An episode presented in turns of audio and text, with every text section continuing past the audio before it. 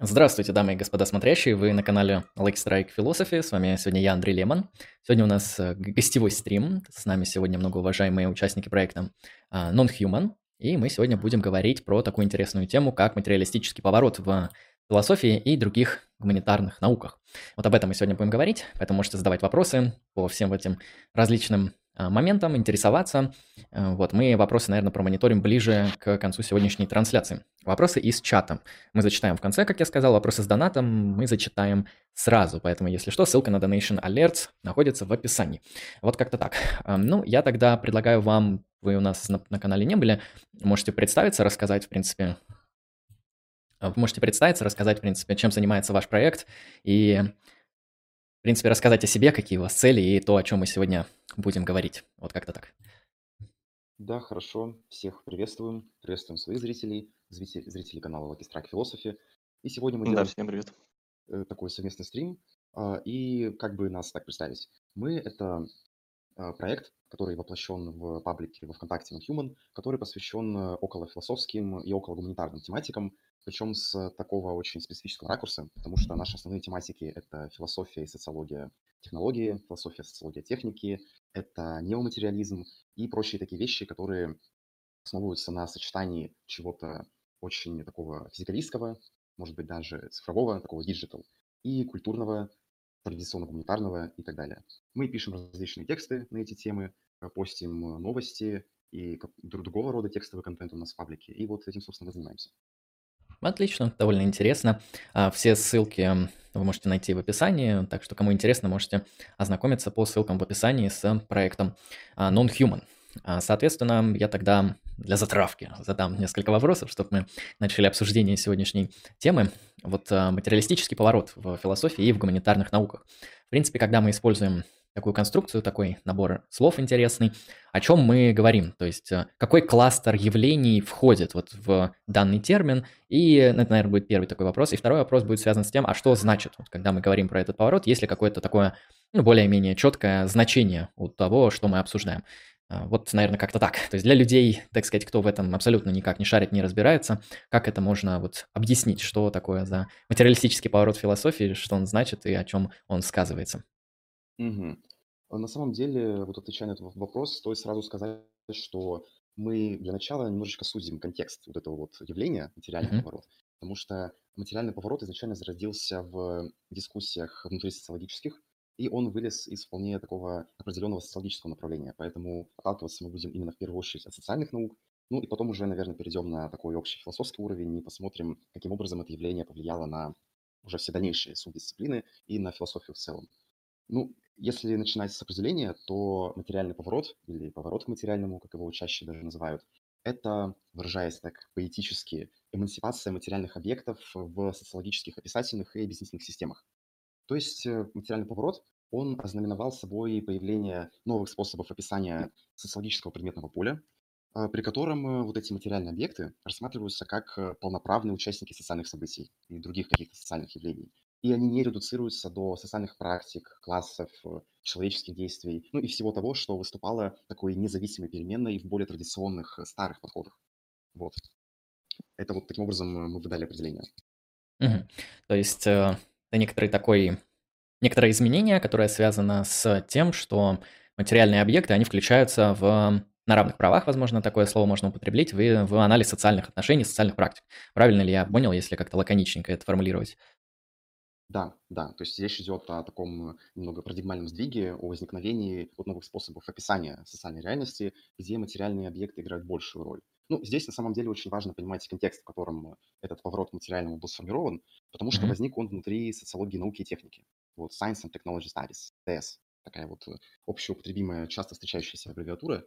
И изначально эта область достаточно такая специфическая для социологии, потому что в ней очень сложно на самом деле игнорировать материальные объекты, если мы занимаемся историей технологии, историей техники. Ну и потом уже на следующем этапе социологи обнаруживают, что а, техника, она пронизывает просто всю нашу повс- повседневность. Мы постоянно используем э, смартфоны, компьютеры в, во всякого рода взаимодействия друг с другом. И на следующем уже этапе социологи определили, что не только технические объекты, но уже любые другие материальные объекты, они тоже заслуживают такого своего особого внимания, и желательно в социальном анализе не редуцировать их грубо до каких-то там интенций, до чего-то такого человеческого, антропоцентрического. Э, слушай, это интересный кейс. Я, наверное, тогда задам несколько таких э, сравнительных моментов, чтобы вот точно понять Я бы некоторые немного к ограничения. материальному повороту, Давай, да, если потом я спрошу. Э, По поводу того, что материальный поворот зачастую еще синонимично используется онтологическим поворотом в социальных науках. Может быть, как раз этого и касался твой дальнейший вопрос. Э, В общем, мне кажется, это достаточно важно будет отметить, что а, именно мы сегодня будем говорить именно о конструктивизме, который именно предшествовал материальному повороту. И в рамках этого конструктивизма, по сути, э, не обращалось внимания э, ни на какую антологию. То есть она, можно сказать, выводилась за скобки просто по той причине, что э, во главе, по сути, всего всей науки стоял э, именно эпистемология, которая с собой закрывала антологию. Чуть э, раскрою эту мысль в том плане, что а, не важно, какой объект существует, потому что существует любой объект, который, по сути, э, может быть познан человеком, ну, и для которого, по сути, создаются инструменты познания. То есть, ну, как бы э, основа идет только на эпистемологию, потому что именно это и вот кантовская вся тематика относительно того, что э, человек имеет ограничение познаний, затем идет как раз вот феноменология. Об этом мы э, чуть позже как раз и расскажем. Но, короче, вот речь идет о том, что до этого, по сути, существовало, до, до материального поворота, по сути, существующим считалось именно то, что, а, по сути, человек, именно ученый, обозначает своим объектом познания. А, по- после же непосредственно этого поворота, он потому и онтологический, потому что все-таки начали строить новые антологии, где, вот, например, как раз а, та же самая акторно-сетевая теория это начала, и а, вслед за ней другие вот направления плоских антологий, типа спекулятивного реализма и так далее. А, Вот. э, Ну, в принципе, я думаю, что на этом уточнение закончено. Отлично. А, Из того, что сказано, я хочу задать несколько таких ам, как бы сравнительных вопросов, чтобы вот э, получше отграничить э, материальный поворот современный, да, который, так сказать, случился недавно, э, там, наверное, в 20-21 веке, где-то так, и вот то, что, на мой взгляд, очень похоже на сказанное в начале. Вот, например, мы предположим, есть какая-нибудь там шко- школа мысли или какой-нибудь тоже социологический подход, что-то наподобие марксизма.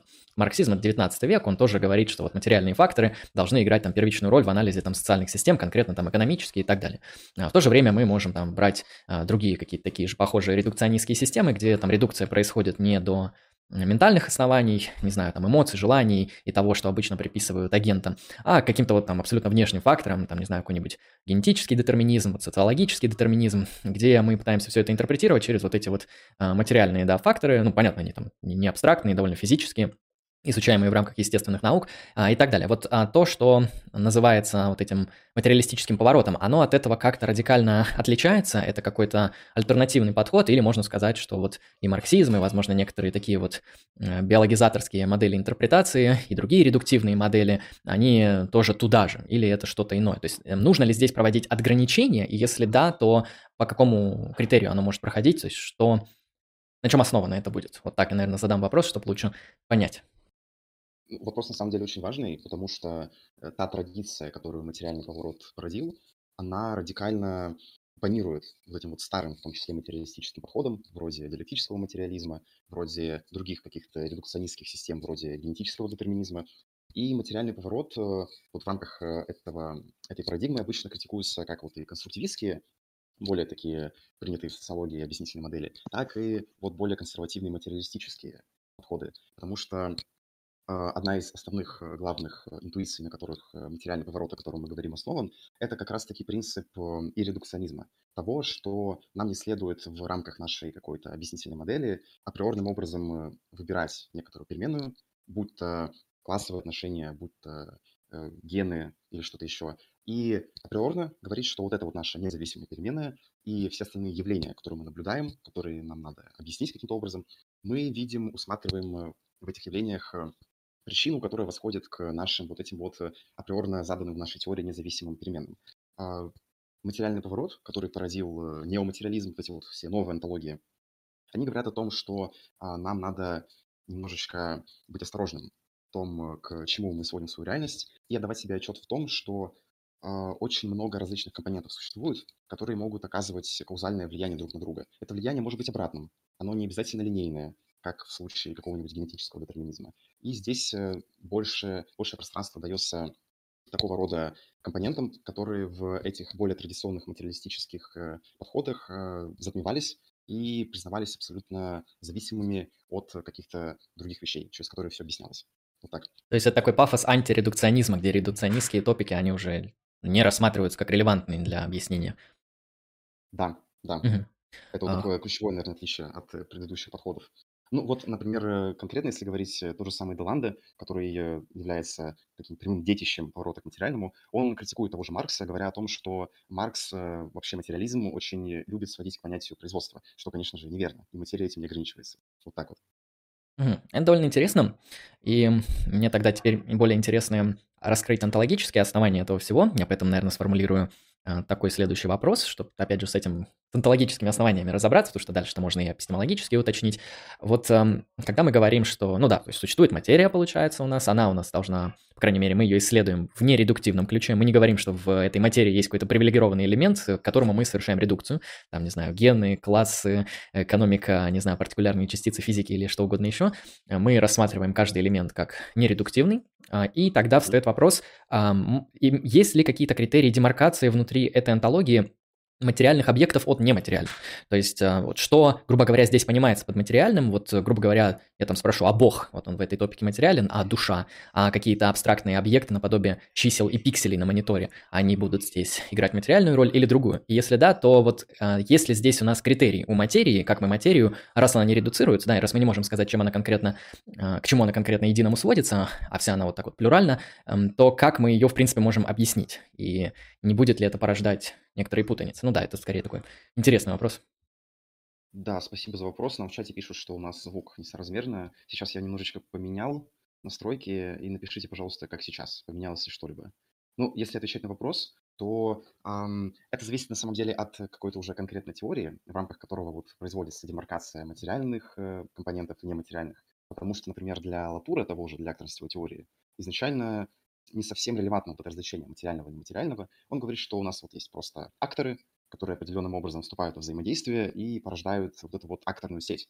И тот же самый Бог, как и наши, например, телефоны, как люди, как э, какие-нибудь другие объекты, любые, это абсолютно такие равнозначные акторы, и которые тоже определенным образом могут оказывать э, влияние на эту самую сеть, трансформировать ее, а, потому что и очень важно здесь обращать внимание на в каком контексте мы анализируем те или иные акторы, потому что, например, актор-бог, он может по-разному проявляться. Он может проявляться как некое просто слово, которое мы называем, он может проявляться как некоторое, э, некий набор ценностных установок, которые тоже являются акторами для латура, несмотря на то, что сложно их назвать материальными. Э, но вот, например, какой-нибудь Деланда, который изобрел, скажем так, теорию ассембляжей, основываясь на теории Делеза, он говорит о том, что все эти сборки, все эти актор-сети, ассембляжи, они описываются в двух измерениях. А, они описываются в материальном измерении и экспрессивном. То есть материальное измерение, это понятно, это то, каким образом в материальном, э, в нашем единственном материальном мире тот или иной компонент проявляется, а экспрессивный э, аспект, он говорит о том, что нам как бы сообщает этот элемент, какую символическую нагрузку он несет, какую информацию мы можем из него извлечь. Вот как-то так.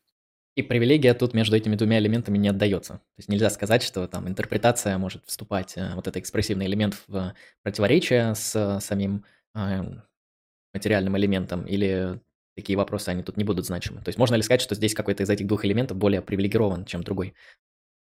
Вопрос очень точный, потому что в самих этих теориях э, и авторы этих теорий, они этот вопрос вообще не поднимают, но на самом деле это не значит, что он не возникает.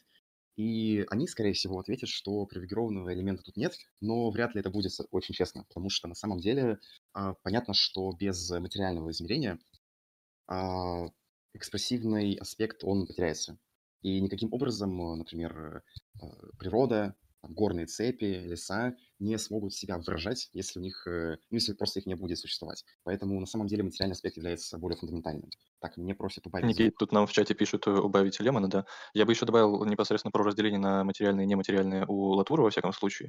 Важно все-таки помнить, что он опирается в большей степени на э, теорию бесшовной сети Томаса Хьюза, и там, по сути, вот ее легче всего раскрыть через, по сути, отношения систем. Например, вот в социальной теории есть достаточно известный такой э, теоретик Парсонс, классик, и вот у него есть э, системная теория, где, по сути, э, есть определенное распределение определенных зон например, экономическая, политическая и так далее, а, где, по сути, каждая из этих зон занимается своими вопросами, решает их своими методами, и здесь видно непосредственно, а, в чем разница между теми или иными объектами.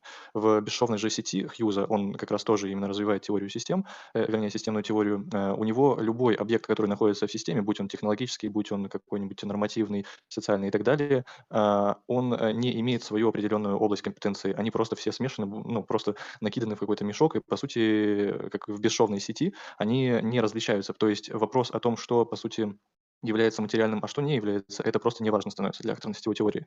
Тут потому что еще стоит э, просто помнить, опять же, очередную предпосылку именно акторной сетевой теории, это э, семиотика Греймаса, э, семиотика французской школы, где, опять же, э, они просто интерпретируют тексты, и исключительно в лингвистическом плане для них, например, высказывание по типу э, «человек упал» или «камень упал» тоже, по сути, никакой разницы не имеет. То есть они не, не ставят вопрос о том, э, какой, какой онтологический статус у объекта, который совершает действие. Важно только то, что он совершает какое-то это действия. И именно вот таким образом акторно-сетевая теория и учитывает их. Ну, а почему именно об акторно-сетевой теории мы говорим? Потому что именно она, по сути, и ознаменовала этот материальный поворот. Да, это довольно часто случается, когда э, один автор задает целую топику, это очень хорошо. Я хочу разобраться поглубже с вот этим понятием действования актора, да. Есть ли здесь какая-то разница от в сравнении с предшествующими антологиями? Я, наверное, в сравнении постараюсь столкнуть эту топику с какой-нибудь такой классической объектной или субстанциальной антологией а Аристотель. Есть субстанция, там есть ее акциденции, есть там категориальная сетка, под которую эта субстанция подпадает, и вот весь мир, он состоит из этих вещей. А когда мы говорим про актор, мы говорим, я как понимаю, не совсем про субстанцию, мы говорим о каком-то альтернативном виде объектов, и если это так, то каким вот, какое значимое отличие, например, тот же, той же самой субстанции Аристотеля или, может, монады Лейбница, ну, не буду больше добавлять, чтобы там не нагромождалось, от того, что предлагает тот же самый Латур, а, формулируя понятие актора. То есть, ну, понятно, что тут, наверное, что-то будет про действие, и мне вот просто интересно, в чем заключается эта акторность и как тут толкуется, действует объект или нет, актор он или нет. Так, я себя усилил, надеюсь, достаточно, в достаточной степени. На самом деле очень часто проводятся сравнения между, например, аристотелевской метафизикой и той картиной мира, который, которую нам предлагают неоматериалисты. И вот все эти новые антологии, которые восходят к Делезу, к Латуру, они в основном, ну, за исключением, там, вроде объектно-ориентированной антологии, а, они в основном антиэссенциалистские. И они не признают никаких э, таких вот э, никакой, никаких сущностей, никаких э, свойств, которые необходимы для того, чтобы объект обретал свою собственную идентичность. А, и они отрицают вот во многом такие подходы, но на самом деле, как показывает, например, э, работа «Что не так с теорией ассамбляжа» и Максима Шевченко, э, очень настоятельно рекомендую с ней знакомиться, ее прочитать. Особенно она зайдет любителям аналитической философии, потому что автор для того, чтобы вот эксплицировать противоречия теории ассамбляжей и каким-то образом будет работать, он обращается к аппарату аналитической философии и вот, собственно, работает с ним. И оказывается, что на самом деле вот э, проблема сущности, она стоит очень явно, и надо что-то с, ней, с ней делать, потому что, несмотря на то, что э, вот новые материалисты обвиняют Аристотеля в том, что э, его понятие э, метафизики основано на допущении, а вот некоторым трансцендентном, необходимом вот чего-то таком, э, то на самом деле для того, чтобы у нас сохранялась идентичность того или иного компонента вот в нашей сборке, в нашем ассембляже, а нам э, необходимо, опять же, выделить некоторую конститутивную сущность этого компонента. Не обязательно делать э, эту сущность трансцендентной, например. Она может быть вполне вот э, имманентно дана этому ассембляжу. А, и вот, это что касается вот новых антологий, теории ассембляжа и именно вот философии неоматериализма. У Латура все гораздо проще, конечно, здесь, во многом потому, что вообще он многими вопросами не задается, и у него действительно понятие актора основывается на понятии именно действующего лица, потому что для него актор является актором и вообще что-то существует, постольку, поскольку оно действует и своими действиями преобразует вот те сети, которые мы имеем, которые мы анализируем, а, и насколько вообще актор встраивается и э, множит эту сеть, насколько сильно он ее трансформирует, настолько вот эм, он и существует.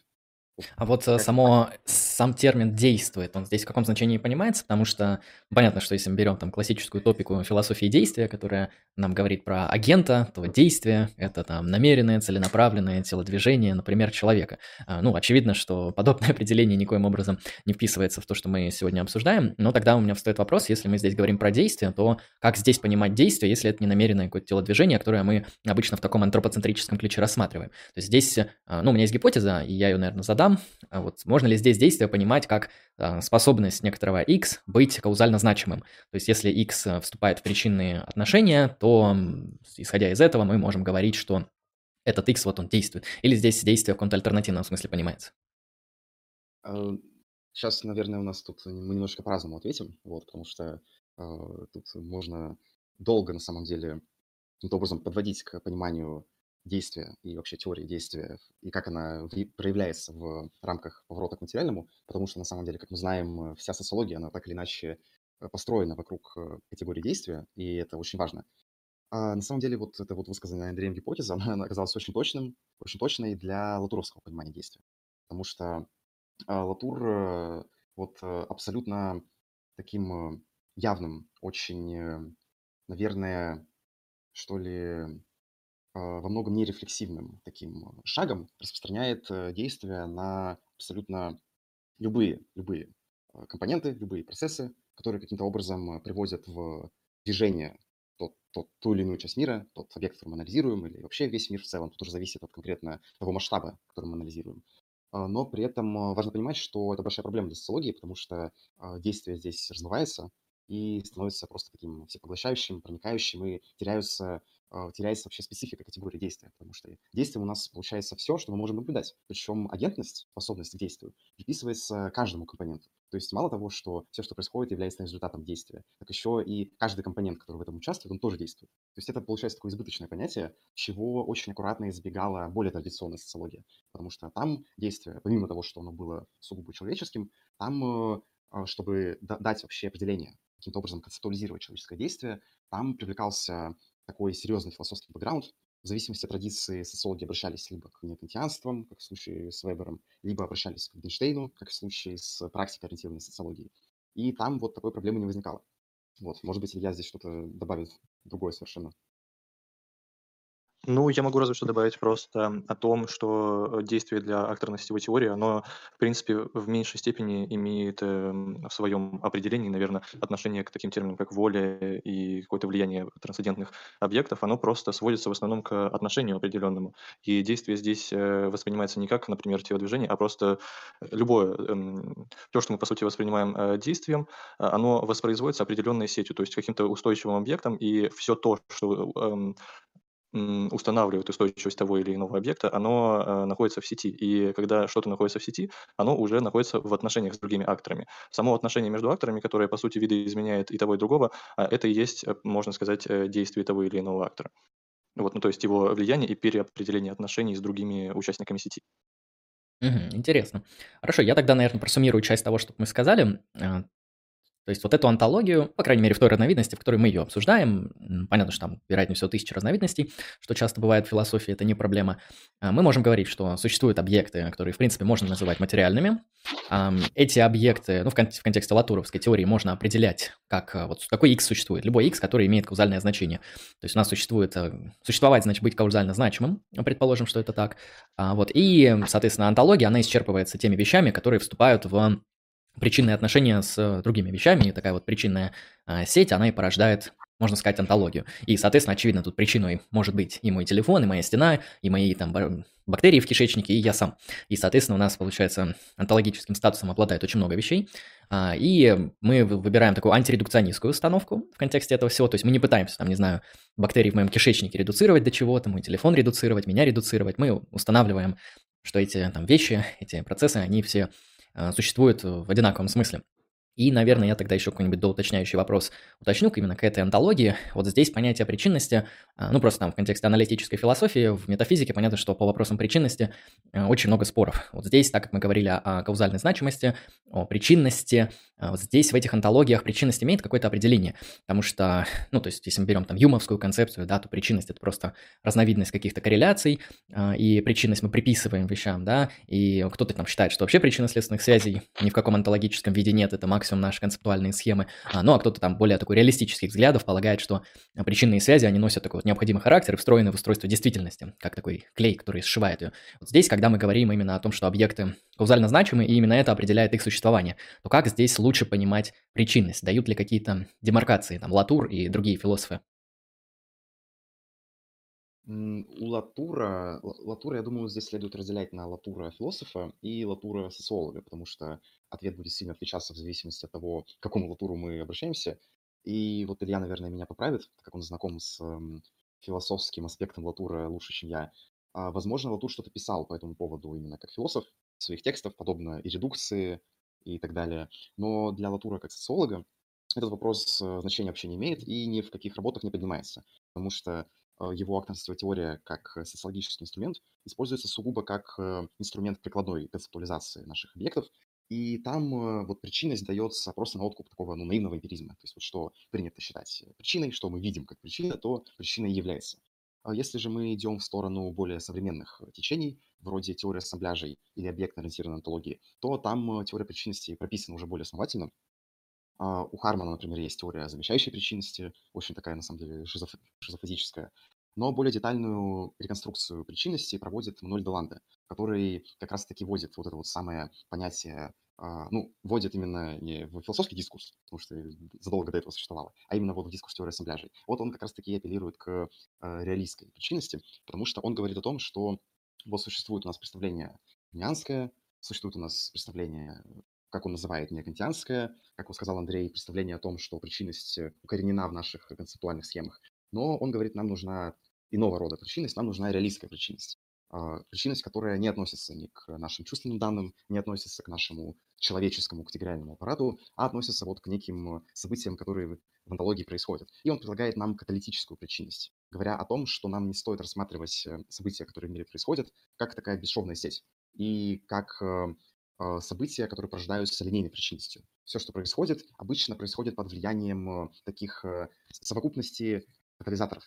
Как он приводит в пример, например, человек, который э, курит и, например, получает рак легких, он это делает, он получил рак легких не потому, что он курил, а курение является в данном случае возможным катализатором а, вот этой вот болезни, этого недуга. И таким образом он предлагает нам рассматривать вообще все. То есть всегда причинность – это целый комплекс каталитических таких механизмов, которые могут в том числе в разные стороны воздействовать. Вот.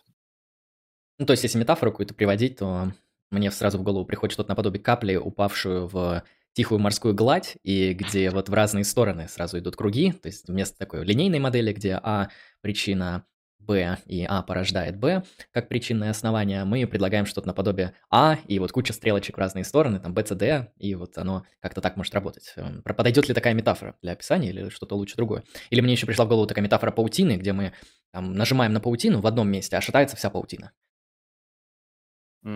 Метафора вот капли очень, да, очень такая, на самом деле, точная, потому что здесь всегда речь идет о контингентности, о том, что события, которые породились под влиянием вот э, этой совокупности каталитических причин, они могли бы быть другими на самом деле. И они не с необходимостью таковыми являются, какими мы их наблюдаем. Да, поэтому вот это вот очень так четко, на самом деле, подмечено. Мгм. Отлично.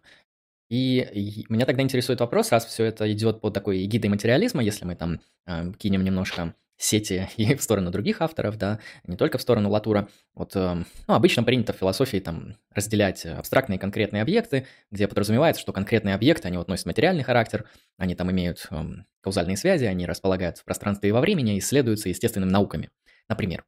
И это как бы вот физические да, объекты материальные. Есть абстрактные объекты, которые всеми этими характеристиками не обладают. Они, так сказать, не знаю, числа, корни, ангелы, души, бог, может быть, э, абстрактные моральные факты и так далее. Ну, для примера возьмем числа как абстрактные объекты.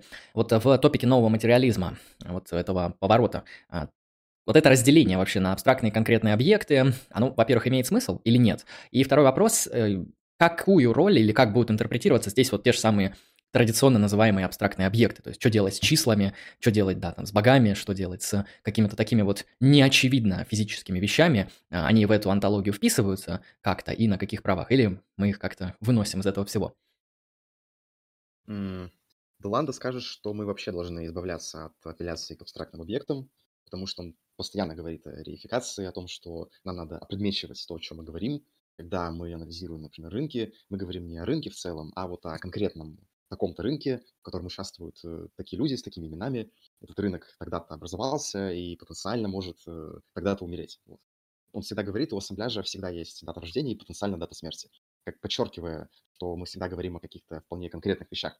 А, но вот у других представителей этого направления или там смежных похожих направлений, а, вроде вот Хармана. Харман, скорее всего, не согласится с такой позицией. Он не очень хорошо относится к вот гонениям за предмечиванием. А, на самом деле вопрос того, каким образом понимаются числа в этом нематериалистическом дискурсе, он э, очень-очень хорош, потому что я, на самом деле, о нем достаточно много думал, и в литературе нельзя найти какой- какой-то ответ, который даст, собственно, ответ на этот вопрос, потому что авторы не рассуждают в этом ключе, и у них в плане математики нет какой-то четкой позиции. То есть являются они там, платониками или какими-то там материалистами в этом плане. Они вот не рассуждают. А для Латура, для его а, даже языка описания, а, этот вопрос, скорее всего, тоже нерелевантен, потому что абстрактный объект для него тоже является вполне конкретным объектом, вполне конкретным актором в данной сети, вот, э, который просто возникает не каким-то таким надиндивидуальным способом, таким эмержентным каким-то, а просто еще одним действующим лицом, который в, например, в данном разговоре возникает. Или это может э, описываться как некоторые совокупности, опять же, конкретных идей, которые двигают э, людей и вообще мир к какому-то какому действию. Ну, например, вот, опять же, идея о Боге. И Бог — это достаточно, можно считать, абстрактный такой объект, но в данном случае, когда у нас э, Бог каким-то образом возникает, всплывает, мы наблюдаем, как люди к нему апеллируют, а, опять же, Латуряне, скорее всего, будет описывать здесь Бога как э, вот актора, который появился в этой сети и который поучаствовал в том, что э, такие действия, богоугодные действия, с точки зрения людей, которые в этой сети участвуют, были совершены. Вот как-то так. Мгм. Ну, то есть Бог, понятно, тут не в классическом смысле уже будет пониматься как там вечный, трансцендентный, а вот как такой, ну, как он в смысле, имманентный, конкретно проявляющийся на определенной там территории, в определенных действиях людей. Ну, то есть такая довольно эмпирическая установка, как я в этом всем вижу. Мгм. А если мы, например, вот предположим такую ситуацию, ну, тот же самый феномен какого-нибудь религиозного опыта, предположим, что такие есть, это не обман, вот есть какой-то человек, он получает религиозный опыт. Это опыт определенного божества, ну или другой сакральный опыт какого-то сакрального объекта. Можно ли здесь интерпретировать в данном случае, что вот тот сакральный объект, который производит его опыт, так как он ему причиняет опыт, является причинно значимым, он обладает онтологическим статусом. И он будет обладать тем самым статусом который там описывается как бы в доктрине, ну, например, вы увидели там Вишну, а Вишну это X, Y, Z, или он будет описываться именно в этой топике а, чисто вот как а, дескрипция того самого опыта, который был у этого человека. Мне просто интересно понять просто-напросто, а, накидывает ли ак, э, факт э, встречи с каким-то объектом, который тебе что-то причиняет, ну, является причинно значимым для тебя, на него онтологические обязательства. То есть э, следует ли из этого, что он существует? Вот, примерно так, именно вот в таких вот топиках. Грубо говоря, вот, да, если человек там религиозный опыт Вишны, можем ли мы тогда а, давать онтологический предикат, то, что Вишна тоже существует? Или здесь это как-то альтернативно будет пониматься? Последователи Латурянец, конечно, скажет да, безусловно, существует, но при этом, конечно же, то, каким образом какой-нибудь э, социолог религии или антрополог будет описывать это событие, вот это вот, э, этот самый религиозный опыт, который проявляется, ученый будет описывать э, его, конечно же, с своих позиций, со своих там, методологических и концептуальных предписаний. И в данном случае мы просто, опять же, будем наблюдать, каким образом эти два онтологических порядка размежевываются и как сосуществуют в одной сети, скажем так. То есть, по сути, это будет два разных таких актора, которые мы должны принять и говорить о том, что они, ну, ну существуют для нас, да, вполне, вот так вот. Потому что, опять же, мы не можем э, не, не отдавать предпочтение какому-то э, актору, какому-то варианту описания и проявления этого религиозного опыта, и обязаны мы все-таки, как последователи матурианцы, учесть вот э, эти два фактора. Хорошо, я понял. Тогда с онтологией, на мой взгляд, довольно хорошо разобрались. Илья, если хочешь что-то добавить, то можно, в принципе. И если нет, тогда я, наверное, эпистемологические основания уточню. хорошо. А вот если переходить к вот эм, некоторой эпистемологии, которые, я как понимаю, содержатся в этих теориях, с онтологией примерно разобрались, я думаю, в принципе, достаточно понятно и довольно адекватно. А если брать эпистемологические основания, вот здесь эм, какую-то теорию познания формулируют данные авторы, и если да, то как мы ее можем, в принципе, обозначить? Потому что вот несколько раз даже в нашем разговоре возникало там понятие эмпирической установки, такого эмпиризма. Ну, вряд ли они, конечно, наследуют британский эмпиризм, но что-то очень похоже. И вот, соответственно, меня интересует, эм, а, есть ли тут какие-то вот такие вот эпистемологические установки, которые в этой философской топике принимаются там, всеми авторами или некоторыми авторами? Очень болезненный вопрос для этой традиции, очень болезненный, потому что эпистемологию, ну, как можно было понять из вот э, того, как мы пересказываем эм, мировоззрение материалистов, эпистемологию принято там э, вообще замалчивать и ее не поднимать на обсуждение. Делается это, опять же, не всеми представителями этой традиции, но эм, вот про Латура, я думаю, Илья более точно пояснит, потому что там вот э, апеллируется, опять же, к конструированию, не в том понимании конструирования, как было у классических консервативных социальных конструктивистов, а к другому. А, вот, я, я немножечко, наверное, затрону то, как эпистемология понимается в новых антологиях, а, и здесь, опять же, надо обозначить Деланда, потому что здесь он выделился опять, потому что это чуть ли не единственный автор, который э, открыто предлагает нам эпистемологическую систему. Она очень плоха на самом деле, она очень противоречива, но тем не менее он это делает, потому что, например, Грэм Харман э, в книге «Новая теория всего» посвящает эпистемологии один абзац, где говорит, что, по моему мнению, эпистемология как область философии, она не, не может просто себя обосновать, чтобы это не значило. Поэтому я не буду принимать его внимание в дальнейшем и сразу перейду к построению собственной антологии. Вот, и так на самом деле делают его последователи, и это, э, ну, наверное, печально достаточно. Ну, особенно если ты как бы философ последовательный, а не социолог, который привык к каким-то более простым таким прикладным концептуализациям то это, да, конечно, выглядит очень некрасиво. Э, но Деланда нам предлагает все-таки определенную эпистемологическую программу, и делает он это на основании Юма, как ни странно. Юма с некоторыми оговорками, потому что он э, начинает с того, каким образом, собственно, знание у нас появляется. Он говорит о том, что он соглашается с аперистами в том плане, что первичный источник знания – это наши чувства, и когда мы, как некоторый чувственный субъект, э, сталкиваемся, испытываем постоянно вот эти вот ощущения, со временем мы начинаем различать интенсивность этих ощущений, этих чувственных данных, и на основании различия в интенсивности этих чувственных данных, этого опыта нашего, мы уже э, их категоризуем в какие-то идеи. То есть вот на основании постоянного вот этого вот э, столкновения с опытом, на основании того, что мы нау- в какой-то степени учимся э, различать интенсивность этого опыта, у нас появляется категоризация, у нас возникают идеи, и вот он это, конечно же, описывает как сборку, такой ассембляж, который возникает из э, чувственных компонентов а просто он эм, потом на следующем этапе говорит о том, что как эм, философы мы должны, а, несмотря на то, что заимствуем такую теорию у эмпиристов, мы должны а, строить свою онтологию с реалистских позиций и признавать о том, что причинность и какие-то процессы, и вообще вот эти всякие ассамбляжи, они существуют вне а, чувств человека, они онтологически даны, и мы должны вот выйти за рамки вот этого вот антропоцентризма и сходить из этого. Здесь э, он э, апеллирует к таким достаточно традиционным а, аргументам в пользу реалистской теории, говоря о том, что а, мы не можем там объяснить науку. Science is a miracle, вот как говорят, например, структурные реалисты. Если мы не, опять же, не принимаем реалистские позиции, не признаем мир объективно существующим. Также он там говорит о том, что люди, когда совершают какое-то действие и вообще существуют, они почти всегда являются реалистами, и поэтому продуктивно исходить из этой позиции. Но при этом э, вопрос знания эпистемологию он заимствует вот у Юма в таком вот странном формате, переописывая ее, как будто бы Юм говорил о сборке знания, вот, об возникновении такого ассамбляжа. Вот. Довольно интересно. Эм, то есть, если я правильно понимаю, здесь вот акцент на такую реалистическую предпосылку именно в антологии, и некоторые из этих философов, как ты показал хорошо, а, просто скипают эпистемологию, там, либо да. за ненадобность, либо, может быть, просто это им неинтересно. И, соответственно, как Дэвид Юм, только с реалистическими преспозициями. А мне вот тогда интересно, хорошо, например, мы реалисты, и вот э, ну, эпистемология нового времени, соответственно, с которой спорится эта философия, она там может прямо сказать, некоторый объект, он, например, не познается, следовательно, у нас нет оснований считать, что он существует, например.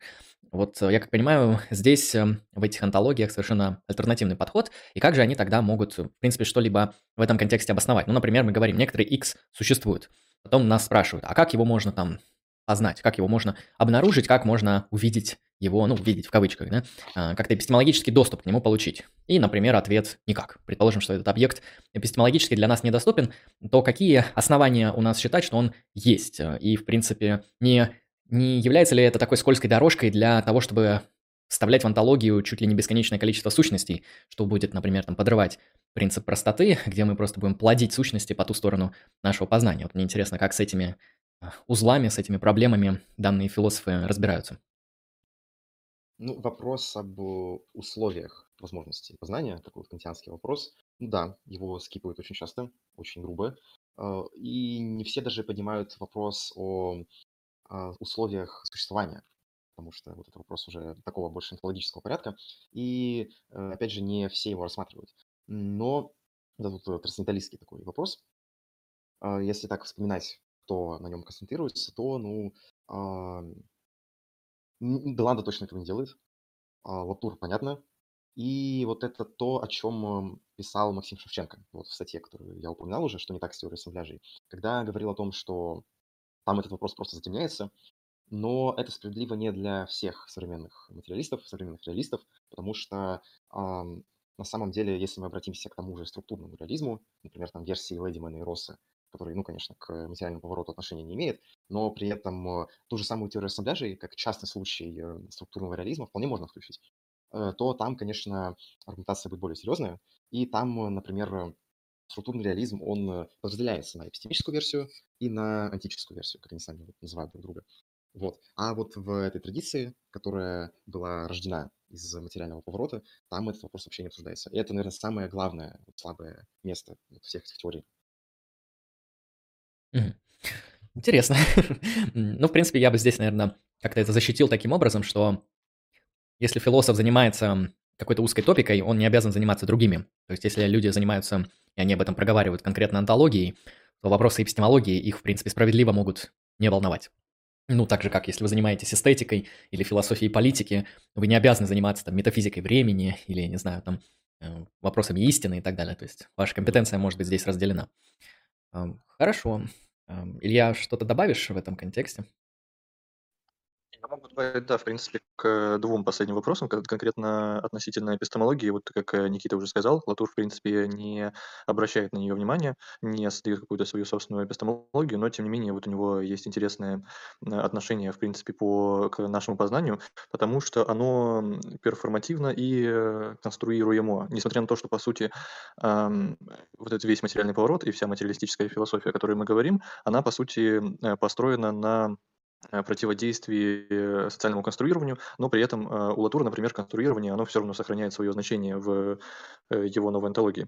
И оно просто меняется на соконструирование. И конкретно вот об эпистемологии он говорит о том, что любое вообще, в принципе, познание нашей реальности, оно, по сути, представляет собой, исследование представляет собой перформанс, то есть в плане того, что происходит определенная сборка того или иного объекта, изучаемого, из мобилизуемых акторов. То есть каждый исследователь когда делает свое исследование, а, у Латура эти исследования в основном качественные, а, он эм, мобилизует определенных факторов, то, э, как материальных, так и нематериальных. Он э, использует определенные приборы, которые тоже построены определенным образом. Он берет э, каких-то людей, информантов. И э, каждый раз при исследовании того или иного объекта а, все-таки э, исследователь может в следующий раз, например, или как, ну, короче, в следующий раз, допустим, а, обратиться к другим просто информантам, а, акторам и так далее. Соответственно, это как раз и к вопросу о контингентности акторности его теории, что, по сути, любой изучаемый объект, то, что становится в некотором роде онтологичным, оно а, ну, зависит непосредственно от э, той, сети, которая строится человеком и не человеком. И вот э, касательно следующего вопроса, то же самое примерно касается, э, вот как ты сказал о том, что плодят ли они сущности. Вот Латур, он как раз э, плодит сущности. Э, его цель в одной из работ «Политики природы», которые, по сути, часто Никита называет провокацией латуровской, но он все-таки ее написал, и там он говорил именно о том, что э, чтобы как можно больше сущностей были включены в наш э, коллектив, а словом коллектив он заменяет природу и общество. И эти, по сути, сущности, они включаются через, опять же, через те а, пропозиции и артикуляционные предметы, с помощью которых эти объекты становятся а, стабильными. Ну, то есть, например, тот же самый, а, ну, чтобы, например, микробы были существующими для нас, мы должны находиться в сети э, человек в связке с э, микроскопом. Вот, ну, и, то есть у него такая логика. И, в принципе, у него название этой работы вот, «Политики природы. Как привить наукам демократии». Там он как раз именно говорит о том, что чем больше сущностей э, существует в коллективе, тем лучше, и для этого просто нужно создавать как можно больше этих э, артикуляционных э, аппаратов, и все. Мгм. Вот так. Отлично. Ну и теперь меня, конечно, интересует, наверное, самый основной вопрос. Теперь, когда мы как-то прочертили онтологические основания и часть эпистемологических оснований, меня интересуют два вопроса. Первый, собственно, зачем? То есть зачем этот проект вообще возник? Ну, можно некоторые такие генеалогические основания раскрыть, если они будут значимые. И вот, в принципе, какая цель? То есть, э, ну хорошо, вы вот изобрели, э, ну не вы, а те авторы, вот изобрели некоторый тип антологии, вы какие проблемы решаются, то есть для чего? Или это, как говорится, концепция ради концепции, антология ради антологии, творчество концептов ради творчества концептов? Или здесь есть некоторая такая задача, э, возможно, нормативного характера, которую эти антологи пытаются решить? Вот меня интересует примерно такой вопрос, какие цели преследуют все эти э, материалистические повороты и в гуманитарных науках, и, в принципе, в философии, с вашей точки зрения? Ну, здесь зависит все от э, контекста, конечно же, в рамках которого то или иное направление нового материализма родилось. И изначально, если мы вот возвращаемся к Латуру, то там, конечно же, речь шла о том, куда дальше двигаться социологии техники и что мы дальше делаем в социологии науки, потому что а, когда мы начинаем любое вообще знание, которое производится в лабораториях, описывать как э, прямое следствие структуры сообщества, практик этого сообщества и вот всего такого социального, когда мы постоянно апеллируем к социальным силам, когда мы даже рассматриваем какие-нибудь э, архитектурные объекты, например, те же самые мосты, и усматриваем в этом э, определенную какую-нибудь, э, какой-нибудь механизм социальной сегрегации, вот здесь я отсылаю к работе Лэндона Винера «Политика мостов» 80-го года, по-моему, то э, на каком-то этапе просто становится очевидным, что вот эта вот объяснительная модель, она слишком мало что дает нам сказать о самих этих материальных объектах. И их свойства, и то, опять же, их э, каузальная сила, и то, каким образом они на самом деле влияют на происходящие процессы, она просто неразличима вот в рамках такой оптики, которую нам предлагают конструктивисты.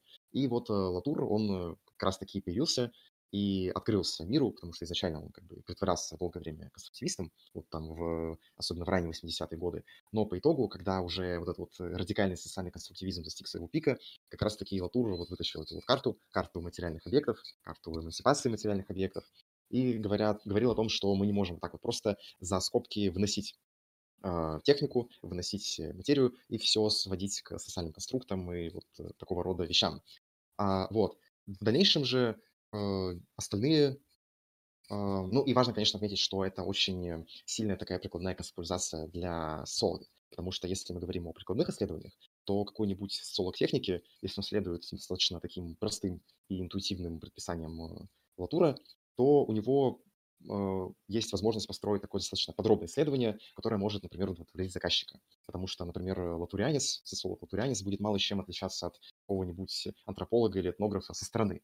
У него будет немножечко другой способ описания, у него будет немножечко другой текст на выходе, но при этом со стороны он будет неотличим от какого-нибудь классического такого этнографа. А, потому что Латур все-таки основывается на, в первую очередь, таких качественных методах исследования, если мы говорим о каких-то других авторах, то а, Деланда, например, он э, поставил себе задачу дать четкое прояснение концептам Делеза и разработать э, теорию ассамбляжей, которая бы опиралась на достижения естественных наук. Он пишет о том, что на самом деле Делез, он заимствует во многом свой категориальный аппарат из э, там, термодинамики, из теории хаоса, из там, аналитической топологии, и он считает, что мы должны каким-то образом прояснить это отношение между концептами Делеза и достижениями из этих дисциплин, дать четкое определение тем понятиям, которые апеллируют Делез, и построить такую, ну, сциентистскую вполне себе антологию. А, вот, это вот то, чем Деланда занимается, например. А, некоторые, а, ну, если читать тексты каких-нибудь э, других новых реалистов, то там может создаваться впечатление, что они строят антологию ради антологии. Ну, лично у меня такое возникает, когда, например, я читаю какого-нибудь Тимоти Мортона, несмотря на то, что он достаточно самобытный автор, и несмотря на то, что он э, э, его подход все-таки отличается от подхода Грэма Хармона, несмотря на то, что э, оба их подхода клеймят как объектно-ориентированная антология. Но, тем не менее, какой-нибудь аналитической ценности, по крайней мере, особой я там не вижу. А вот, например, красивая теория, она вот решает вполне такие прагматические, аналитические задачи для социологии, как минимум. Отлично. Ну, то есть это такой, по факту, научный проект внутри социологии, который, ну да, дисциплинарный для решения определенных именно таких парадигмальных моментов. Отлично, тогда, в принципе, этот момент понятен. А, меня, наверное, еще интересует, вот, э, как говорится, перейдем к попсе, разобрались с высокими материями. Э, часто вот эти новые повороты, материалистические повороты связывают с различными именами, там, Лавкрафта, с различными такими элементами и пафосом там, ужаса, страха, такими эмоциональными элементами, и вот вокруг этого создается такой образ, да, я бы сказал, даже художественный образ, который очень привлекателен для многих. Вот э, есть ли какие-то основания у всего этого, то есть это эстетика ради эстетики, ну или там эстетика ради хайпа, просто чтобы быть более популярным типом философии, э, или за этим всем стоит какое-то концептуальное основание, которое стоит прояснить. Тут мне просто интересно, откуда корни вот этого всего, и прав ли я вообще, когда а, говорю о том, что вот такие эстетические накрутки на это все уместны, или, может, это какие-то мемы, выдуманные кем-то в интернете, а на самом деле никто про это ничего не пишет. Ну, на самом деле, во многом это действительно эстетический ход, и это, ну, например, Харман в какой-то определенный период, достаточно недавний, писал работы вот про по Лавкрафту, у него там uh, Way of Realism, это вот его работа, и во многом, ну, скорее всего, это сделано потому, что это миметично, это очень легко расфорсить. Ну, собственно, что и произошло с Грэмом Хармоном, который с философской точки зрения является самым неинтересным философом не только вот в спекулятивном реализме, но и вообще вот в всей этой неоматериалистической традиции вообще.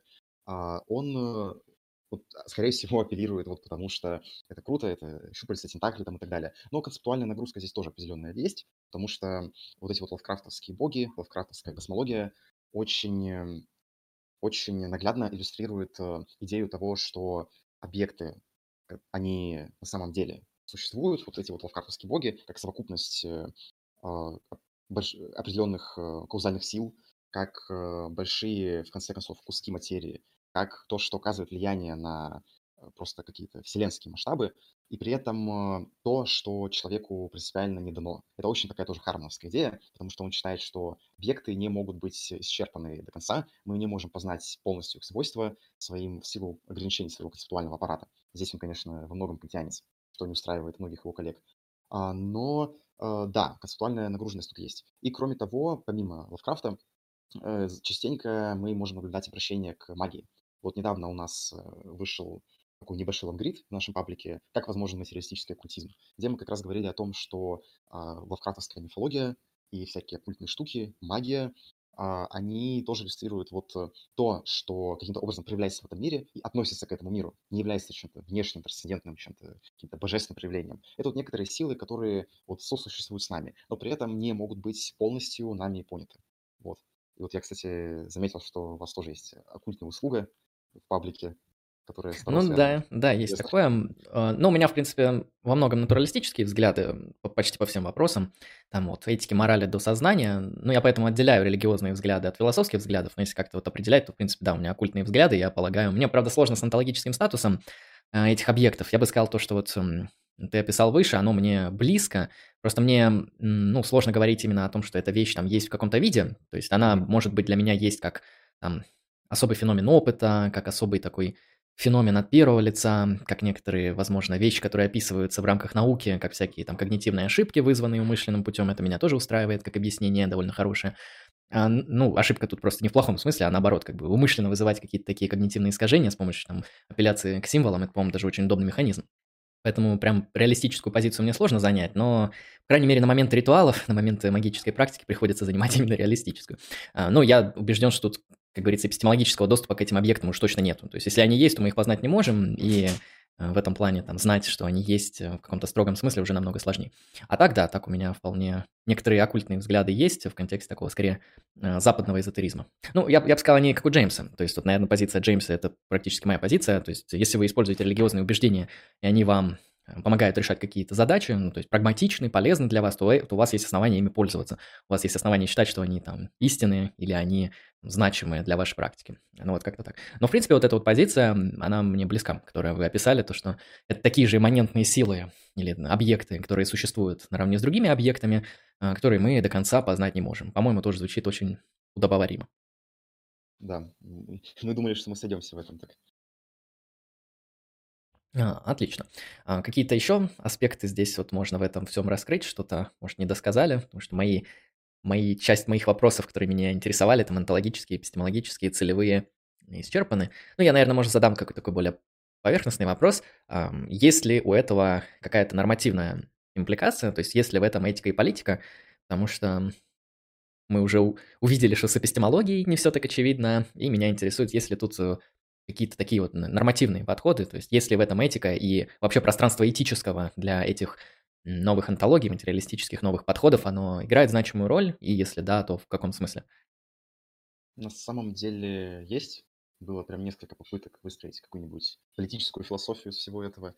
Э, и этика, этика для Латура нерелевантна, скорее, но очень забавно читать этические всякие пассажи у других всяких авторов, потому что у Доланда, например, вообще странно он вот э, считает, что этично поведение, которое приращивает твои способности как ассамбляжа. То есть вот э, это очень-очень странный такой выбор. Почему так? За этим кроется вот какая-то такая воля к экспансии, что ли, когда ты расширяешь влияние свое на окружающий мир, на окружающие компоненты и получаешь возможность э, заключить, войти в связь с э, как можно большим числом других компонентов, и вот ты приращиваешь свои способности, свои возможности, и Доланда считает это этичным поведением. А, вот. Если мы говорим про политическую философию, то у Грэма Хармана есть книга Бруно Латур «Пересобирай политическое». А, и там он... Это одна, наверное, самая адекватная книга Хармана, потому что, ну, во-первых, она посвящена не ему, и там он рассматривает э, достаточно так беспристрастно две возможные модели политической философии, которые мы можем построить на основании акторствовой теории. Потому что, на самом деле, если мы посмотрим на некоторые интуиции АСТ, то мы можем обнаружить там противоположные вещи достаточно. Потому что, с одной стороны, как вот пишет Харман, у нас есть э, идея парламента вещей, идея плоской онтологии, э, идея того, что у нас все объекты равноправны, и в голосовании должны принимать не только каждый гражданин, но и каждая вещь тоже. А, вот. И с другой стороны, у нас есть особый язык описания Латура, когда он прибегает к описанию того, каким образом акторные сети строятся, он говорит о том, что акторы всегда навязывают друг другу и когда актор пытается вступить в взаимодействие с некоторым другим актором, он постоянно преодолевает сопротивление другого, он э, навязывает себя, преодолевает вот волю другого актора, чтобы каким-то образом навязаться ему и построить вот эту вот связь. И вот он постоянно пишет о сопротивлении, сопротивлении технологий, о том, что вещи дают отпор, о том, что приходится заключать определенные альянсы между разными акторами для того, чтобы размножить свою сеть и, опять же, перерастить свои способности. И это, на самом деле, очень, как пишет Харман, э, сочетается с Гоббсовой теорией. Ну, на самом деле, есть такое мнение, что Левиафан Гоббса — это вообще первая согляж социологии, в социальной теории. Э, это также неплохо перекликается с эм, э, реалистской интерпретацией Макиавелли, но не сильно хорошо перекликается с тотальной демократией парламентом вещей. И вот он анализирует вот эти вот две возможные политические модели, и, конечно, к однозначным выводам не приходит. Но вот это вот такое тоже очень интересное, интересные очень вещи. Но, опять же, мое, мое такое, моя позиция заключается в том, как уже Илья сказал, о том, что концепт э, парламента вещей — это просто провокация. Ну, Латур сам это признает, он сам об этом говорит. Например, в интервью Европейскому университету он тоже поднимает эту тему. И это вот больше для того, чтобы просто все удивились, все э, были в таком неожиданном состоянии оказались, но на самом деле ничего какого-то интересного и продуктивного за этим изначально не стояло. Поэтому все-таки здесь имеет смысл тяготеть больше к такой э, гопсовской интерпретации вот этой вот политической системы, которую мы можем выстроить. Как-то вот так вот. Мне еще показалось, она на ницшанскую такую похожая. Ну, понятно, что да. у Ницше нет политики, но вот такая экспансия, воля к власти, расширение, очень такой, конечно, ницшанский дискурс в этом всем. Ну и понятно, почему Ницше считает это все хорошим.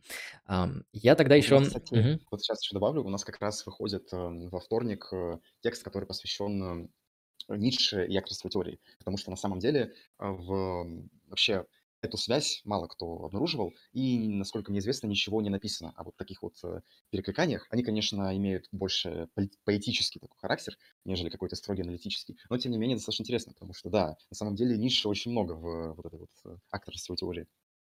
Это правда. Да, Ницше, в принципе, хороший, прекрасен по-своему. А, я тогда предлагаю а, попытаться натянуть несколько ярлыков на все услышанное и описанное. Конечно, я понимаю, что любой ярлык остается ярлыком, но ярлыки, они играют инструментальную роль, чтобы как-то а, схватывать большие объемы информации. Вот э, я накидаю часть тех, которые я выделил, и думаю, э, если вы какие-то еще докинете или оспорите, э, то пожалуйста. Вот если говорить про как-то обозначено материалистический поворот или вот эти материалистические антологии, то в широком смысле, понятно, там, без уточнений, в таком а, очень высоком уровне абстрагирования, которые скорее носят педагогический характер, нежели отражает реальное положение вещей, вот выделим такие эм, ярлыки. Первый я выделил плоскость, то есть э, все это про плоские антологии, основано на их, на них. А второе – это материализм, конечно, где под материализмом, то есть какие вещи существуют, может пониматься каузальная значимость. То есть если объект участвует в каузальной цепи, но актор, например, то он вот существует. И нон-редукционистская установка, которая не предлагает нам выделять какой-то регион из этого всего многообразия и сводить все многообразие к нему. То есть плоскость, материализм, нон-редукционизм, каузальная значимость как критерий существования. Стоит ли что-то еще добавить, или, может быть, что-то из этого даже стоит убавить? Вот если пытаться описать все, что мы сегодня говорили, какими-то такими вот ярлыками и первичными подходами для понимания. Ну, в некоторых случаях стоит убавить э, на самом деле первый пункт, пункт о плоских антологиях, потому что э, с Латуром мы не можем так поступить, потому что у него там э, плоские антологии просто во все поля, во все места, и с этим все нормально. Но если мы пойдем дальше, то о плоских антологиях говорят вообще почти все, и не всегда на самом деле в действительности следует этому пониманию, потому что тот же Деланда, например, он очень любит писать о плоских антологиях, о том, что компоненты ассембляжа, они относительно автономны друг от друга, но при этом на деле оказывается, что его антология, она иерархична, потому что а, он говорит о том, что а, вообще весь мир, все, что мы можем анализировать, и должны мы в таком ключе это анализировать, начинается вот с процесса морфогенеза, с формообразования. То есть вот его базовая интуиция в том, что материя, она заряжена такой интенцией к самоорганизации, и как раз-таки задача исследователя – это прослеживать э, вот такие вот сборки, такой вот э, результат самоорганизации материи. И, ну, любой объект, который мы видим, он имеет форму. Соответственно, имел, имело место быть э, процессу морфогенеза. И в дальнейшем этот процесс, он, конечно, не прекращается никогда, потому что антология Деланда, она предельно текучая, постоянно происходит пересборка, и это тоже все мы должны прослеживать и отслеживать как исследователи. Но при этом, вот когда мы говорим о таком историческом, что ли, понимании мира, о том, что каждый раз, когда мы к чему-то обращаемся, мы должны обратиться к истокам этого объекта и посмотреть, каким образом он появился. Э, мы говорим всегда о том, что существуют э, компоненты более маленького масштаба, более меньшего масштаба, а, из которых э, наш анализируемый компонент самоорганизовался. Ну, вот как, например, люди самоорганизовываются в общины. И а, здесь плоская онтология в понимании того, понимание автономии, онтологической автономии, не совсем уместно, потому что существование людей необходимо для того, чтобы существовала община, в то время как существование общины не необходимо для того, чтобы существовали люди. А это вот немножечко противоречит такой тотальной плоской онтологии, когда все ассамбляжи у нас находятся в независимости, в онтологической независимости друг от друга. И таким образом у нас появляется иерархия масштабов, которая вот такая пирамидальная онтология получается в итоге. Вот так вот. А все остальное, да, все остальное, в принципе, подходит. Хорошо, ну это, это удобно, потому что я старался по большую часть этого стрима перевести на язык э, там, аналитической антологии, в том числе все, что я слышу, и я бы не сказал, что тут что-то дико странное, что тут что-то э, мистическое, непонятное. Нет, в принципе, такой чуть ли, ну не то чтобы классический, но такой нормальный проект антологии, ну за исключением, я вот так скажу, со стороны аналитической метафизики, э, то, что там часто можем наблюдать такие редукционистские проекты скорее, то есть они более популярны, чем нон-редукционистские проекты, хотя тоже когда как, то есть, э, ну, даже если там берем сознание, эм, часто редукционные позиции ближе и популярнее. Если мы берем, в принципе, антологию, какие-нибудь натуралистические, они тоже обычно носят редукционистский характер, где мы, мы говорим, что все, что есть, э, исчерпывается натуральным, и дальше нам просто нужно определить, дать определение натуральному. И вот, кстати, определение, что то есть быть натуральным или физическим или, или материальным, здесь это синонимы, это быть каузально значимым. То есть такая позиция тоже есть, не очень популярна. Обычно говорят то, что э, существует то, что постулируется в наилучших объяснительных теориях в мейнстримной науке. И мейнстримных исследовательских дисциплинах. Ну, в общем, все, что исследует эмпирические науки, то существует именно в рамках наилучших объяснительных моделей. Вот как-то так. Так что в целом я, наверное, какое-то отличие найду, то, что в рамках аналитической метафизики скорее редукционистские проекты более популярны, чем какие-то другие. А, вот. Но это то, что я со стороны так заметил чисто. Ну, если ко мне вопросов нету, или если есть, можете задать, я тогда после этого предлагаю посмотреть, что там в чате. Там у меня пару вопросов в чате есть, можем ваш чат тоже посмотреть, если есть. Ну вот вопрос может быть, э, ну так, такой у меня возник по ходу. А, я вот упоминал эм, традицию структурного реализма, там, э, версии Ледимена и Росса. И вот э, поднимали, может быть, если вы когда-нибудь такую тему на стримах, может быть, где-нибудь в паблике, потому что, возможно, это достаточно близкая вам тема, потому что, ну, эта тема близкая аналитической философии, в принципе. Вот. Было ну, я, я лично не разбирался, не поднимал, я только слышал в статьях, то есть ссылались. А так, я, честно сказать, без понятия, что там, если на более глубоком уровне. Угу, понятно, хорошо. Давайте тогда к чату перейдем. А, хорошо, вот тут э, у нас в чате есть вопрос. Какие, на взгляд гостей, основные проблемы популяризации темных теорий? Да, правильно прочитал. А какие основные проблемы популяризации темных теорий? Если интересно, какая интенция? Интенция в том, что как популяризовать это все? Ну, предположим, пусть будет так. Темные теории отсылают нас скорее к всяким индианским вещам. Это все-таки немножечко другое. Э, ну, я, я думаю, что, возможно, в излиш... излишнем увлечении э, вот всякими вещами, которые не очень релевантны для основной линии традиций, вроде вот той же магии, или той же лавкрафтовской эстетики. Эстетику можно использовать, э, но желательно не говорить о ней вообще в принципе, или говорить очень мало. Э, вот, потому что мне кажется, что больший потенциал к популяризации обладает среди всех этих теорий наиболее такие Э, более точные, более сценически ориентированные версии, вроде той же Баландовской теории, вроде, возможно, Бруно Латура, опять же, потому что он такой достаточно миметичный персонаж.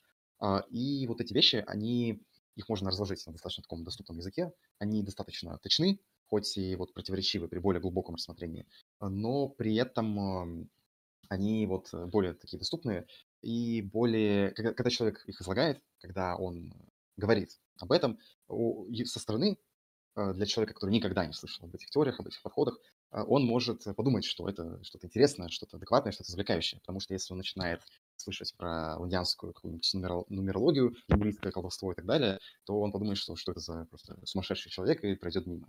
Вот. Ну вот, наверное, как-то так. Ну, в этом тоже есть, конечно, свой антураж, но если мы говорим о какой-то популяризации, то вряд ли это тема, которая имеет какой-то потенциал, если мы не говорим о мемах, а о чем-то более серьезном. Хорошо.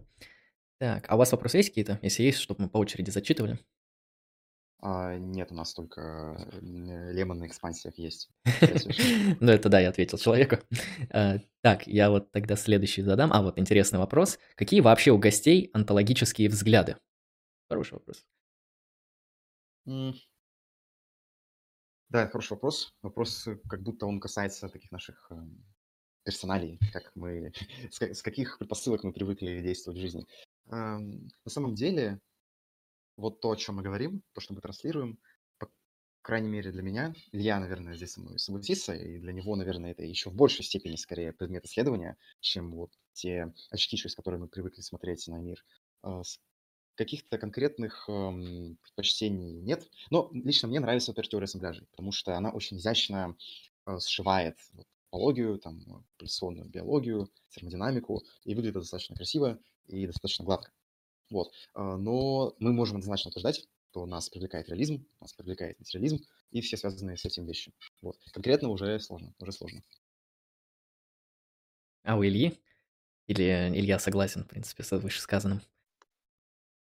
Ну, я бы, к удивлению Никиты, наверное, сказал бы просто, что у меня приблизительно такие же установки, за исключением того только, что они в меньшей степени уверены, и просто из-за того, что я чуть меньше в них разбираюсь. Вот. У нас спрашивают, какое у нас образование в чате. Вот. Мы социологи. Да, СПБГУшные. Да, ну, у меня еще профиль социальная антропология, а у Никиты он социолог. Да, я просто социолог. А как вообще социологическое образование в России, на ваш взгляд? А, от 1 до 10, как говорится, скромные оценки. Самый, больной вопрос этого стрима. 0 ну или 1, Не знаю. Ну, вот на самом деле есть несколько, ну, действительно достойных университетов, конвенционально, скажем так, достойных, которые имеют э, связи и влияние в, вообще вот в мировой сети социологического академического знания. А, это, ну, конечно же, Европейский университет, это Шанинка Московская, это, ну, немножечко высшая школа экономики, хотя в меньшей степени. Вот. А остальное, остальное сильно ниже, на самом деле, находится вот в этой вот э, иерархии. Но есть некоторые интересные отдельные направления, есть некоторые интересные преподаватели даже, вот, э, например, в нашем университете в СМГУ, но все не так хорошо, как хотелось бы. Вот, потому что очень много концентрации на всяких нерелевантных вещах. Вообще, изначально меня очень сильно спутали, потому что когда я еще выбирал, куда поступать, на какой социологический факультет, а, меня заверили, что вот в том же СМГУ образование более академическое, более такое теоретическое, более фундаментальное, а в вышке не так. На самом деле оказалось, что все наоборот, потому что, а, как ни парадоксально, самая сильная часть социологии в СПБГУ – это прикладная часть. А, и то преподается она, мягко говоря, не, не идеально, вот, но никакой фундаментальной теории на самом деле почти нет. Э, очень есть много увлечений российской социологии, так называемой, которая вот никаким образом не обсуждается в мейнстриме академическом. И вот таких очень странных заходов достаточно. Вот. Хорошо. От больного вопроса к более интересному вопросу. А, вот тут, э, ну тут, наверное, вопрос скорее на фантазию. А, как вообще можно было бы описать метафизику Ницше? Ну, я как понимаю, проектов было достаточно, там Хайдегер, э, Делес, возможно, еще кто-то после. А, я бы сказал, Ницше в метафизике где-то точно закралась воля к власти. Можно еще раз повторить, пожалуйста, я чуть-чуть отвлекся. Как можно было бы описать метафизику Ницше? Э, описать? В каких категориях? А, описать, наверное, с точки зрения актерской теории. А, конечно, конкретизировать этот вопрос. Ну, а вот если, если с точки зрения акторно-сетевой теории, можем так сузить? ну, акторно-сетевая теория бы, конечно, ругалась на вот этот вот универсальный такой э, слишком э, реалистский концепт воли, ну, реалистский не в том контексте, который мы обсуждаем, а вот в контексте именно противостояния реализма и номинализма, а, вот, то, конечно же, здесь э, а, имея очень сильная была бы концентрация на том, каким образом вот эта вот нишанская тенденция к преодолению противоречий у нас проявляется в мире, каким образом это играет роль в самоорганизации материи, и на самом деле это очень такая тоже вещь, которую Деланда так косвенно заимствует. Ну, конечно, Ниша не ссылается, и он здесь в теории самоорганизации он ссылается на теорию фазового перехода, на фрактальную теорию, вот на такие вещи, но при этом вот эта вот интенция материи самоорганизации, это, конечно, вот абсолютно такой материалистический пример нишанской тенденции к преодолению противодействия. Вот. Поэтому тут много, на самом деле, таких перекликаний. Ну, а метафизика Ницше такая красивая, мне нравится. Очень почитать неплохо. Вот. Хорошо, так, ну у нас в чате вопросы, в принципе, закончились. Так, у а. нас есть еще один вопрос вот от Антона Баранова. Э, не знаю, насколько вы хорошо ориентируетесь в социологии Габриэля Тарда, но что-то можете сказать про дискуссию о природе монад между Латуром, Харманом и другими? Монад в смысле, наверное, о об этологическом статусе вообще объектов и о понимании объектов, потому что э, монады у Хармана почти не появляются, у Латура появляются в том месте, когда он ссылается на Габриэля Тарда, где он говорит о нем. Ну, я, на самом деле, плохо уже помню, каким образом, ну, что конкретно было там у Габриэля Тарда, здесь я лучше, наверное, разбирается.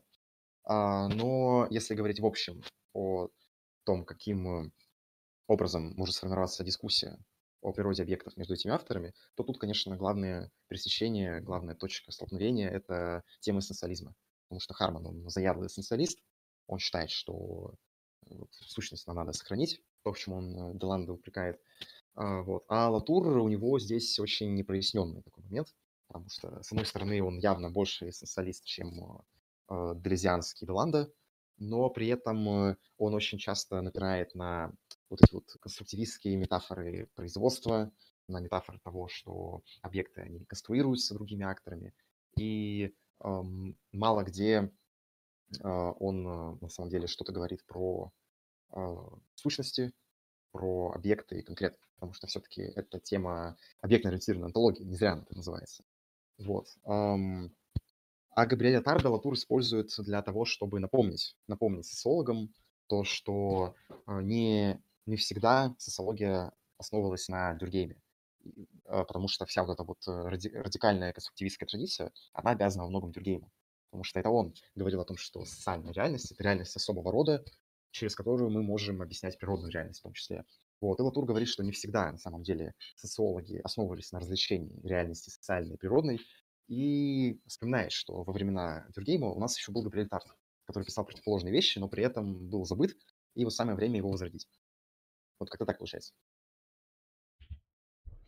Вот так вот еще добавил, мне кажется, что вот Антон Баранов, он говорит о какой-то конкретной дискуссии между Латуром и Харманом и другими. Я вот конкретно про нее не знаю, но именно то, что э, Латур заимствует у Габриэля Тарда относительно монад, это мысль о том, что любой закон вообще, который выделяется в социальных науках, естественных науках, он по сути не является законом, потому что это не какие-либо акторы подчиняются определенному закону, а по сути одна из монад в какой-то э, определенный исторический период времени, она этот э, тип действия, можно сказать, распространила. То есть э, закон — это удачно распространенный проект одной из монад. И это совершенно, наверное, непонятная мысль, но мне вот показалось, что она неплохо раскрывалась в какой-то статье, не помню какой, э, которая анализировала эм, э, вот этот э, кейс с Пастером у Латура, где, по сути, сама лаборатория была представлена как монада. Э, монада, которая, по сути, через себя, через собственный как бы, взгляд преломляет э, образ э, мира для самого себя и, соответственно, для других монад тоже. То есть там же у него непосредственно а, лаборатория в какой-то момент была единственным местом во всем мире, в которой было, э, были созданы такие социотехнические условия, где могли воспроизводиться микробы. И впоследствии это уже делал непосредственно Пастер, он как бы говорил о том, что чтобы вы тоже могли как-то взаимодействовать с микробами и лечить определенную болезнь, вы должны распространить вот эту вот реальность лаборатории. Ну и, соответственно, ее вот так распространял. Вот. Ну и касательно тех же самых э, монад, это а, мысль, которую уже, по-моему, затронул Никита, о том, что, а, по сути, именно у Габриэля Тарда Латур берет идею о том, что вот социальное — это не, не какие-то взаимодействия между людьми, э, что обычно принято считать э, в социологии, или определенные действия, или влияние социума на людей, а именно определенные определенный тип связи, который, вот, э, цитируя Латура, который э, определенный тип связи между вещами, которые сами по себе социальными не являются. То есть вот здесь как раз и раскрывается социальная Латура в плане того, что вот социальным являются вот эти вот связи в сети между как социальными, так и материальными, технологическими, природными и другими акторами. Вот, я надеюсь, что ответил на вопрос Антона Баранова. Но при этом я бы хотел отметить сразу, что в дальнейшем мы планируем чуть больше раскрыть Тарда, пригласить эксперта по Тарду для этого, так что ждите соответствующий контент у нас. Хорошо. А, ну, если никаких больше кейсов, которые обсудить можно, не осталось, понятно, что говорить можно много, но я думаю, центральное мы сегодня охватили, а, как такого общего введения в это все, а, то, я думаю, можем по чуть-чуть заканчивать, если ничего не необходимо еще подчеркнуть. Да, да, мы обрисовали так э, вот этот контекст материального поворота. Более такие углубленные вещи есть у нас в паблике, в наших текстах. Ну и мы, конечно же, сделали, записали курс по истории окружающей теории, который называется «Первая научная история окружающей теории». Хорошее название. Курс, да, как бы как курс э, назовешь, так он и пойдет дальше. Вот, поэтому мастхевный курс для всех интересующихся темой. Вот так вот. А, да, поэтому много уважаемые зрители, кто смотрит онлайн в записи, кому понравился контент, переходите, конечно, по ссылкам в описании. Там гости делают интересный контент, посвященный данной тематике. Тем, кому нравится канал Extract Philosophy, подписывайтесь на канал Extract Philosophy. Тут тоже бывает философия. Иногда волкология. Это, понимаете, тоже нужно учитывать такие моменты. А, вот, я тогда думаю, а, ну, если заключительное слово какое-то еще сказать. Мне стрим понравился довольно хорошо. Я на свои вопросы какие-то ответы более-менее получил. прояснил некоторые позиции. Ну и у вас большой плюс, э, то, что вы, то, что объясняли, объясняли достаточно просто, понятно, доступно и лаконично, что является очень такой э, хорошим основанием для тех, кто с этой темой, например, не знаком, и им нужны какие-то изначальные базовые интуиции, чтобы понять, нужно ли им это в принципе или не нужно. И вот за такую лаконичность я, конечно, готов пожать руку, ибо сложные темы еще сложнее рассказывать просто. Если такой навык имеется, то как минимум люди в материале. Вот это мое мнение по сегодняшней трансляции. поляризаторы приходится. Спасибо большое, конечно, Андрею за то, что э, получилось организовать такой совместный стрим. Стрим действительно был очень интересный. Спасибо всем зрителям, как из нашего канала, так и с канала Lucky Strike Philosophy. Вот, Да, мы заканчиваем. да, Тогда хорошо. Тогда всем зрителям хорошего настроения, подписывайтесь на все ресурсы, удачи и пока. пока.